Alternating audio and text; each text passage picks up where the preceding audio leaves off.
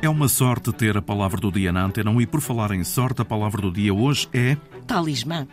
E um talismã é um objeto que, em certas circunstâncias, mediante certos procedimentos de magia, se supõe adquirir propriedades e virtudes espirituais, bem como a possibilidade de curar doenças, livrar de perigos. No fundo, é um amuleto. Também se usa o termo para referir uma figura de pedra ou metal com caracteres gravados que se supõe ter poderes sobrenaturais.